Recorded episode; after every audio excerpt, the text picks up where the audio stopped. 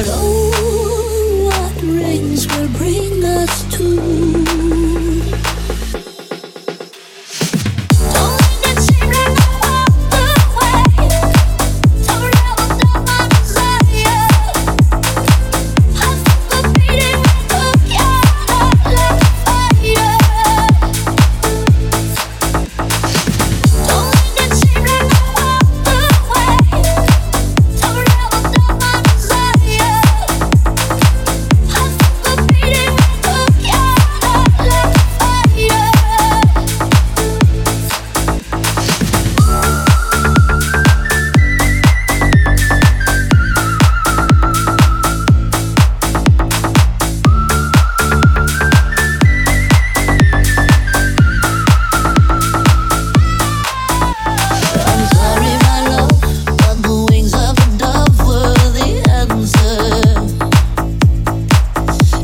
Security sucks I've been pressed up.